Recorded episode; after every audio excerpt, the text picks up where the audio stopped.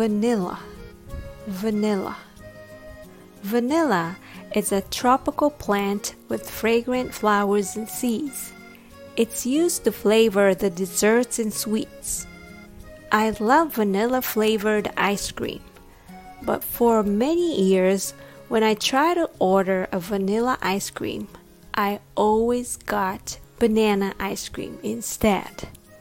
Banana versus vanilla. Banana, vanilla.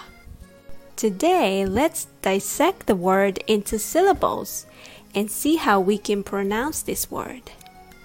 The first syllable is van, van, with the V sound and the N sound. Vn, vn, vn. The next syllable is nil, nil. Make sure you hit the lower part of your throat when you say eh.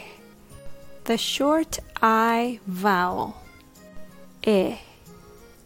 You can relax your throat and lower the pitch a little bit. It's a very relaxed sound. Eh. Nell. Nell. Okay?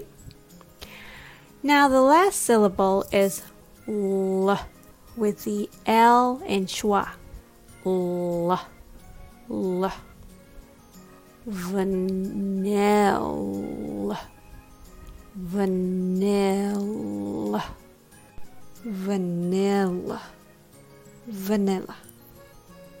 Hopefully, after this lesson and some practice, you won't get banana ice cream like I did. Thanks for listening. Thank you.